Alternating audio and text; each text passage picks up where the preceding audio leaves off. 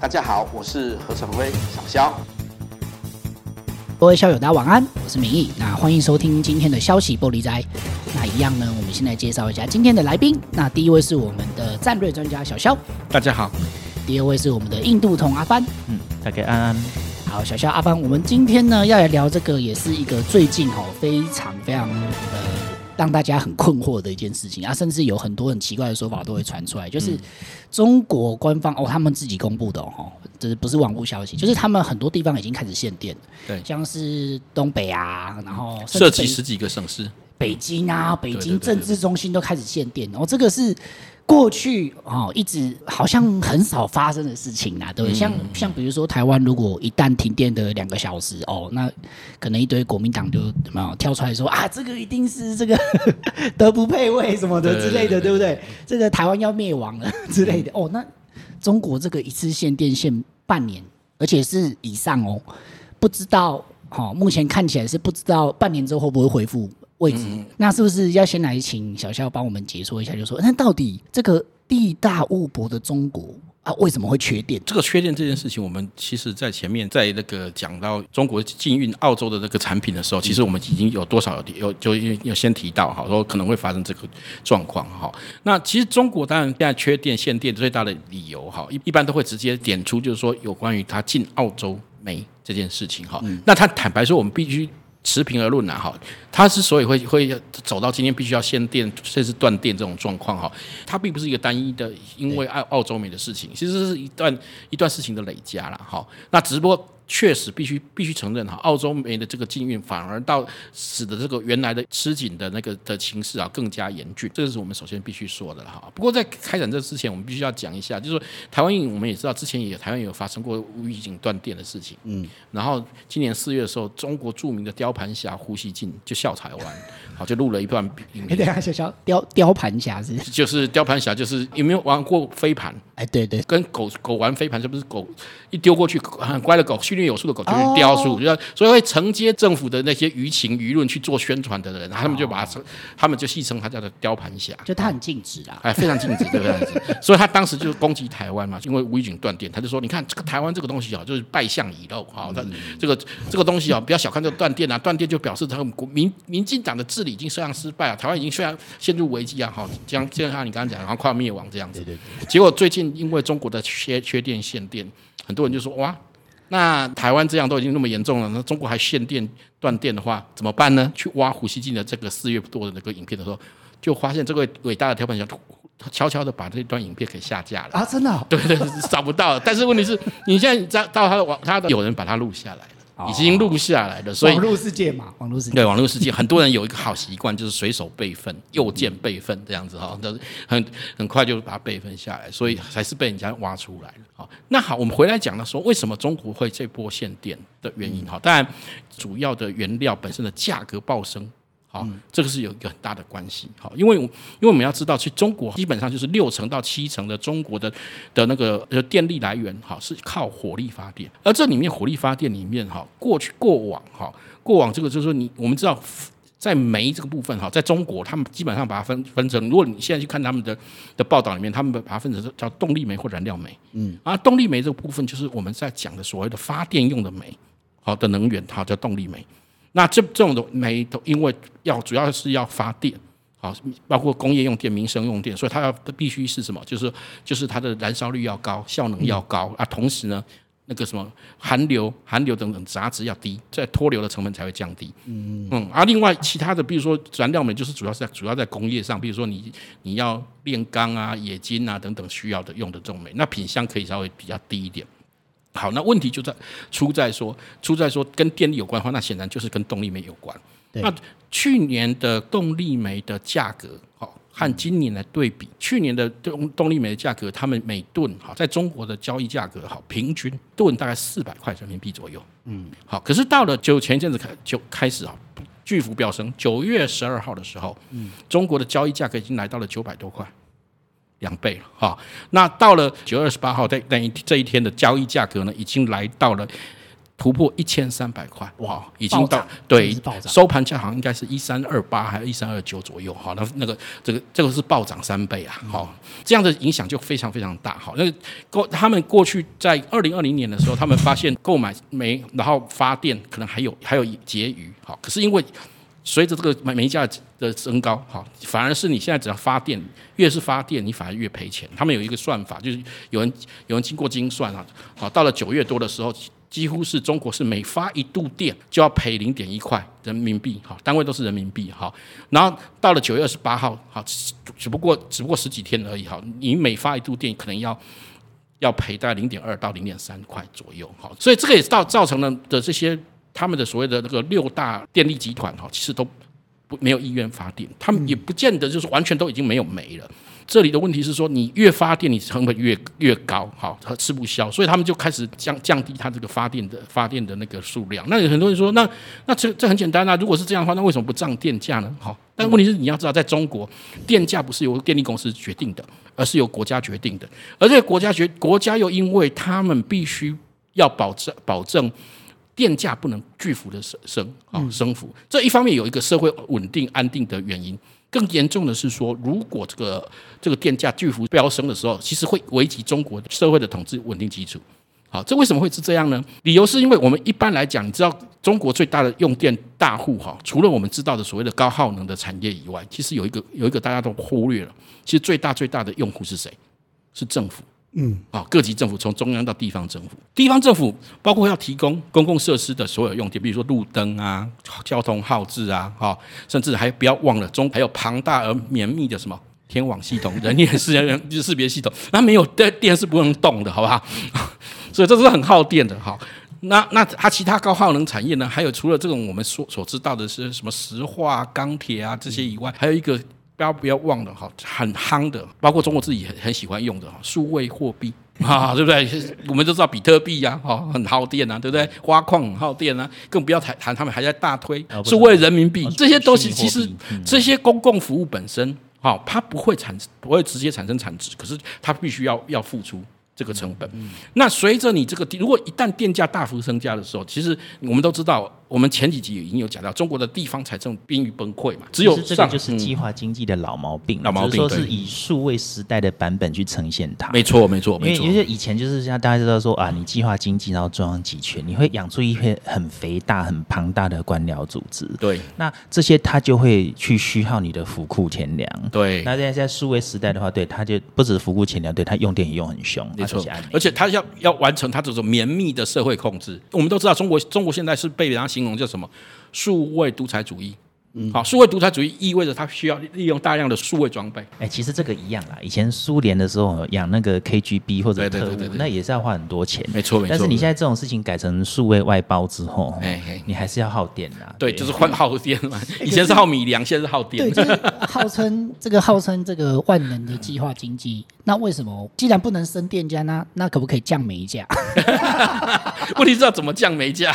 我我觉得这个是牵扯到，就是说，因为。主要还是因为，呃，我相信还是有很多人会有一个疑问，就是说，中国既然这么资源这么丰富，嗯、那是不是假设他们的煤？我怀疑这一点，对，就是它是一个神话嘛。嗯、那如果说它这个神话为真的话，它的煤如果是自己挖的，那就可以自己定价。这个其实主持人讲到，主持人讲到一个非常重要的问题。嗯确实，那为什么会他们煤价不断的飙升呢？是不是跟供给有关？对不对？好，确实这跟供给确实有关。哈，那一方面，除了因为疫情逐步趋缓之后，大家要赶快恢复经济，所以你的你的能源需求会增加。好，而且是全世界都在增加。对，好，那全世界增加的话，那当然一定会造造成燃料价格的大幅升升值，这可以理解，对不对？那问题是在中国自己本身呢，又做了一件事情，在这个大家都在抢煤、在抢抢燃料的时候呢，他我们大家还记得我们前几集他们抵制澳洲的对。的那个那个产品的时候，那个时候我们是提到了红酒龙虾，红酒龙虾也有讲到煤矿，对，但是其实也有讲到煤矿两项，就是要忽略后一项，对，要制裁澳洲。结果制裁澳洲的时候，结果没有想到去年十二月的时候开始制裁，结果没想到是导致了一个非常严重的事情，也就是中国我们刚刚讲到，中国主要发电发电需要用动力煤，而最中国的优质的动力煤的主要来源，好，大概是澳洲，在还没有制裁前。澳洲大概占中国动力煤的需求的百分之三十到四十左右，好，那你就可以看到他们整个整体动电力需求中大概接近两成到三成是要靠澳洲这个煤。那很多人想说，那总不会总不会死了张屠夫就吃带毛猪啊？那我可以跟其他地方跟其他地方买煤不是吗？确实中国就这么做的。好，就是说他停止进澳洲的煤，然后就开始去买，比如说加拿大的、美国的、哥伦比亚的、俄罗斯的、蒙古的，甚至菲律宾的煤、印尼的煤。好，那问题是这些煤有一个问题，什么问题？就是说，第一，它没有像澳洲的煤这么优质，本身其实不到，这个品相不好，品相不好有一个问题，就是说，如果我去燃烧这个煤的时候，它第一，它的热能效率不高。其实，所以我可能要是要燃烧更多的煤才能达到同样的效率。嗯，好，这是第一个问题。第二个问题是，它有它可能很多杂质，特别是含硫过高，含硫过高的时候就必须要启动脱硫设备。对，好，甚至甚至要这样子有违习大大提倡的青山绿水。对对没错，而且主要是成本。其实其实最最严重的是成本会很高，成本又在继续垫高。好，所以为什么它越发电越越赔钱？这个也也有这个从结构上的问题，而且再加上过去他们。他们为了产能扩张的关关系哈，大量盖这些火力电厂里面，这些火力电厂里面基本上都要匹配用，要用澳洲的优质的煤。一旦取消了，其他国家的煤还真的都是带毛猪。对，就真的是带毛猪，这真的是变带毛猪，所以会麻麻烦吃吃了一嘴毛嘛，对不对？所以 中国为了制裁澳洲，结果制裁到自己。对，这是这演演变就人类史上最奇怪的一种一场制裁，就我制裁别人越用力，就自己自己伤的越严重。嗯，哦，这个其实本来我们就说制裁不见得会有用，但是有这么严重的，等于是你好像砍人家一刀，自己砍了十刀这种状况，这个这也是第一次在在从中国这个地方来看到。八九头公家给卡了。对对对，所以他九月二十八号，他们紧急开了一个全国电力的电话紧急会议，开了一个下午到傍晚。哎，电话还有电哦。啊，对，对，因为他们是视讯电话哈，然后还有电，还有电，他但是问题是接下来他他们就说他们也是拿不出办法来，因为我那个。那个什么煤价的涨势几乎没有办法，嗯，而且中国似乎没有人敢挑战，因为这个是已经是政治正确了，你不敢挑战习大大、维尼维尼大大跟他讲说，那我们就不要制裁澳洲了吧，人家跟澳洲跪了，这样没人敢讲真话，没人敢讲，因为怕被制，怕怕到时候就是被当做里通外国这样子，哈，这个我们都知道，这个中国人最常发生的事情就是就是这种事情一再的发生，一再的发生，好，那那这次只是经济版。煤矿版的这个没有啦。其实如果照那个朝贡体系的讲法，就是比较体面的方法，就是说要这个。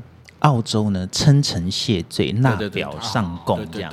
问题是澳洲最近被也被惹火了，直接去变人家去加参加那个奥奥库什么不呃没有称臣纳贡啊，这就麻烦了。对，对，对，对北京来说，他们大家觉得说要澳洲放低姿态，然后哎呀，我们知道这个现在东三省的人民在这个苦难当中，请习大大这个好好接受我们的赠礼，这样子。我我觉得我觉得中国只剩这一招，他只剩用比如说用东北人民的苦痛去情绪勒索澳洲，可能会有用啊。我会死很多人哦，你再不卖我不行哦。可能是没有没有别招了，你知道吗？对，有可能啊。而且你看，你说称臣纳表称臣，结果好像现在变是中国纳表称臣。你不要忘了，他跑去中国最近搞跑去提交什么 C P C P T P P 啊 C P T 对对，而且特别跑去跟澳洲，哦、人家说你有没有搞错？你在制裁我的时候，你跑来跟我说我要参加 C P T P P，对啊，人家还要实现碳中和啊啊，对，还要实现碳中和。就对这个也是讲到阿帆讲到一个，就他们又有雪上加霜的事情。他一方面要实现碳中和，要减碳。所以他们就很多这个电厂了，这些电电电厂，他所属的地方政府呢，就找到机会，因为他知道越发电越赔钱，那所以他说我为了要完成这个指标，所以我要大家要断电啊、停产啊，所以他所以他们包括要求这些什么哎制造业啊要配合啊，所以他们开始从从最早的什么停四。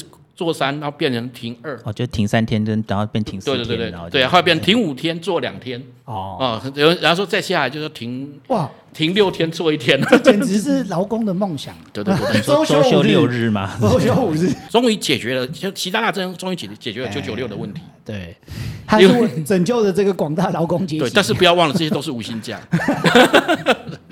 这些这些假都是无薪假，对，有一好没两好了，就九九六从原来的工时变成休闲时间，对对，变成休闲时间。现在的的问题就非常严重，所以我我们这样讲讲的部分，就是你发现它也冲击到包括说制造业啊，包括他们的一些所谓。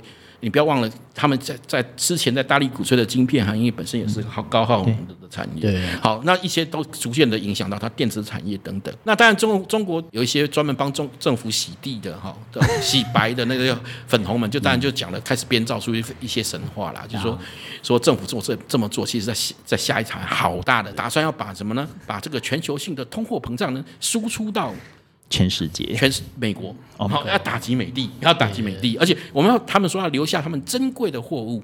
然后，然后拒收那个通货贬值的美钞，不让帝不让帝国主义者掠夺我们什么优秀的劳动成果。对对对对对对对对。结果结果这个事情最好笑的事情是靠腰雷，连他们自己央视都说，你们这些粉红不要给我乱讲，根本没有这回事。这样 央视出来辟谣，对，连央央视都受不了这辟谣，说不要再胡扯，没有这种事情，怎么要下好大一盘棋，没有这种棋对不对。就不是想到这个逻辑真的很怪，因为如果说哈。限电就可以输出通膨的话，对，哎，那当初打中美贸易战的时候，他第一个就要限电了。没错，没错，没错。或者是，或者是我刚刚说你，其实你头不小心揭露揭露一件那个蔡英文政府的阴谋，台湾断电就是要输出输出通膨到中国。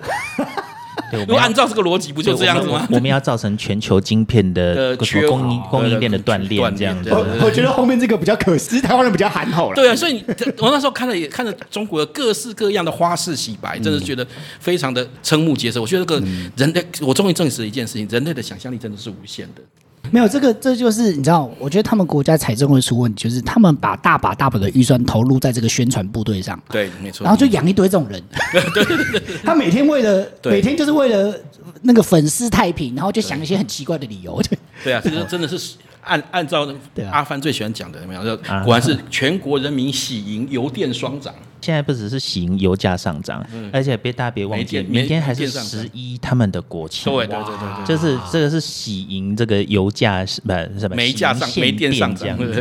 哎，他们哎。不知道有有没有消息说那限电怎么办？这个国庆 有有，广东出了一个声明，就是说，就说因为因应这个限电的的的那个措施啊，哈，所以十一长假，他未来十一长假的那个十一的那个庆祝活动中不不准有那个灯光秀。我我以为是耗电的都不可以，基本上耗电的大概都不行了。对对对对对对对，而且他们就后来就最近有一听起来蛮黑色幽默的事情，就是因为我们都知道中国这个。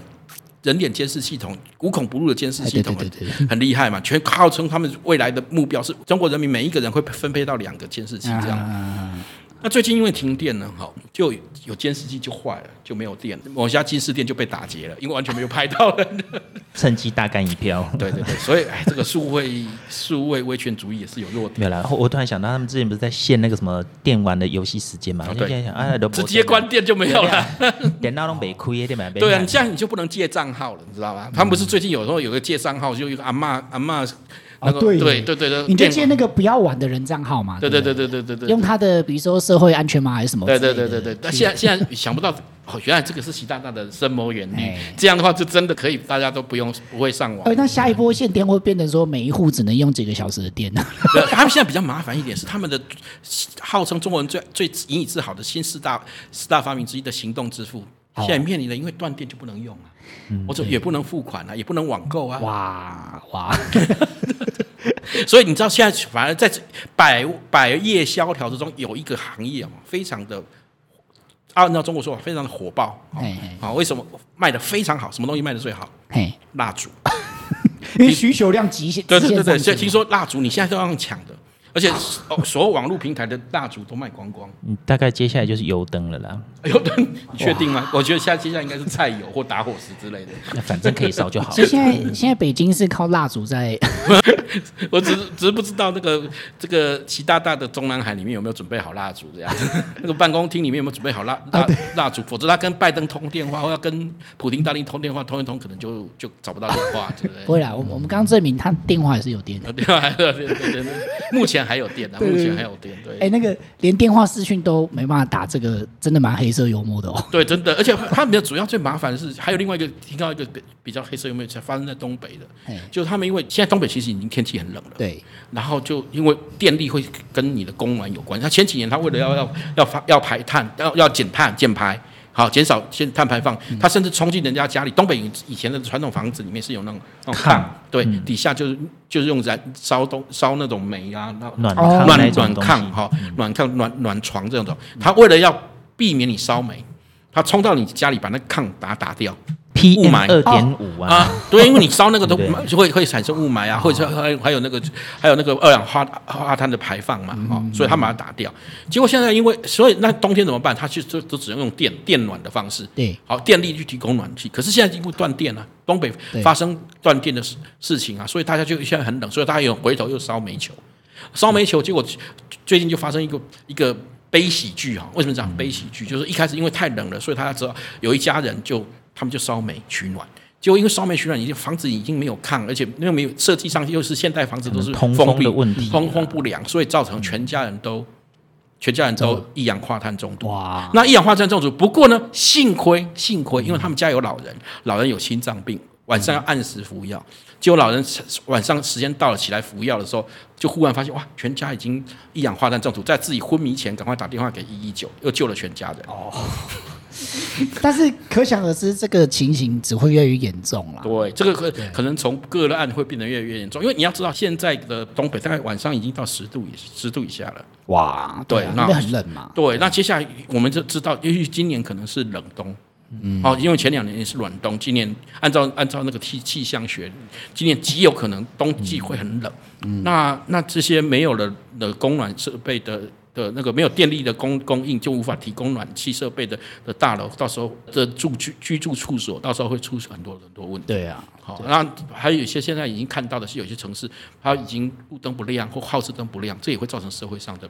对的，安全的，就是最严重，就是你整个社会进入是一个失序的状态嘛，无政府的状态。最怕的是这样，还有就是，至少你的营运效率会大幅降低。你这件事情就先从不变到会产生产产产产生障碍，到最后又可以产生困难。它会让跨国企业认为说，这个地方是就是一个没有办法正常经营的环境。对对对对对对。其实这个外资就撤走或干嘛，这个影响的效果更更会更大。当然有些有些粉红就说啊，这个是要逼政府要逼民间什么产业升级嘛，高耗能产业要淘汰嘛，这个这个我我，我看是升天吧。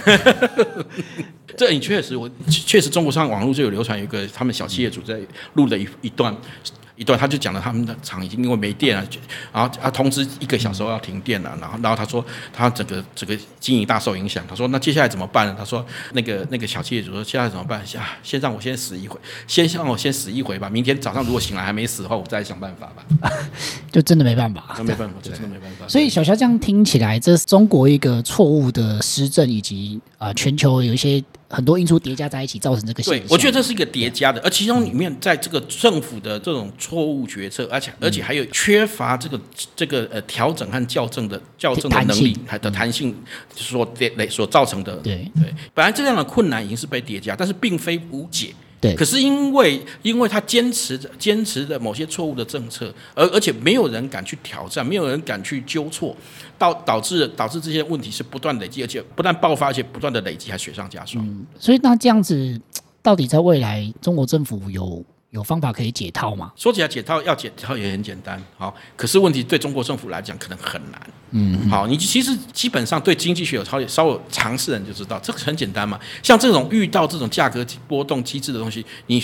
你回归市场机制，就可能就可以把它慢慢校正。哎呀，回归市场机制就是要了中共的老命了。对，现在问题就是在对习大大来讲，这个偏偏这是不可承受之重。尤其他不断在铺梗，在这要做是个所谓的内循环，好或者内外循环双循环里面，其实更不允许他这样这个部分，因为他就是要要让政府的机制去取代市场的机制。小肖，我最后再问问一个问题，就是说，中国如果在面临这种呃内政上非常窘迫的状态，嗯。他有没有可能升高他对外开战的可能？当然有可能，就是说，因为我们从历史上的经验，我们来看，哈，有些独裁政府里面，其实对外扩张往往是因为为了解决内部的内部的危机或矛盾，好，这也是为什么大家现在全世界周边国家都非常紧张，都都处于一个戒备的状态。对，好，我们也都知道这些的解决的方式，这种将自己国内的危机诉诸对外解决，最最终的结果都是。不好的，可是对统治阶阶级来讲，他只有保存自己政权和和求求生的欲望，在这个底下，他一定会选择最激烈的手段。其其实这个有个比较呃，大家都应该都知道的例子，但是可能不是那么熟悉。嗯你看北韩的金家将军，对，他们每次就是哦，国内有什么饥荒啦，又怎么样的时候呢？就是时不时射几颗导弹，对，最近他们又又发射飞机上面闹事这样子，对，然后其其他国家就会给他啊、呃、援助啊，给他粮食干嘛的。嗯，可是其实大家比较不晓得是说，在北朝鲜那边的，就是每年。因为这样子冷死饿死的人，其实这个灾情也是蛮惨重的。他们新闻封锁的是很全面。对，因为北朝鲜他现在的他他的饥荒哈，大概已经持续十多年了。对，啊，十多年了。他们为了维系巩固政权的方式，就是不断的强调什么先军政策，然后发展发展武力哈，包括核武哈。但我们看前一阵子，就也不过这前几天的事情，他们又发射了新武器，啊，新的飞弹。对，所以就说，当然这样讲是不乐见啊。可是说，其实类似的事情，接下来可能会发生在西朝鲜的满洲地区。没错，没错。北朝鲜发生完，应该西朝鲜也会发生吧？但是，但是北朝鲜的满洲地区呢是。它的能见度比较高，所以大家可能会看到一个嗯类似大规模的人道危机的事件。好的，希望这个乌鸦嘴不要不要成变成。对对，对，不，这现在一个问题是说，中国政府自己面对这个问题，到底是要继续沉默下去？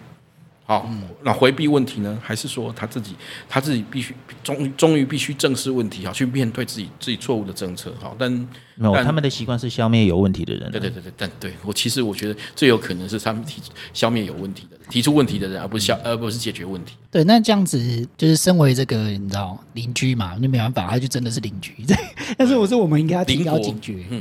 提对啊，就提高警觉一下，就是要注意一下，说他们在这个状态之下会不会有什么激烈的动作、冒险的军事冒险行为啦。对，就是这个是为目前大家都非常要注意的一点啦。好，然后、嗯、那当然他也会说借机疯狂的攻击他所设定的的标靶，比如说台湾，好，这里就不只是军事了，哈，比如说在国际间啊，或者说不管是。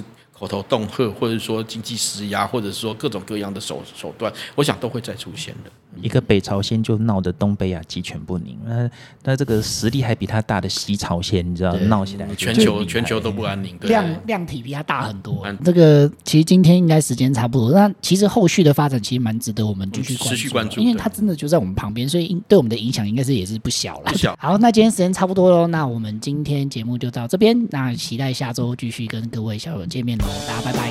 嗯，拜拜，拜拜。如果喜欢我们的影片，请记得帮我们按赞、分享、订阅、开启小铃铛哦。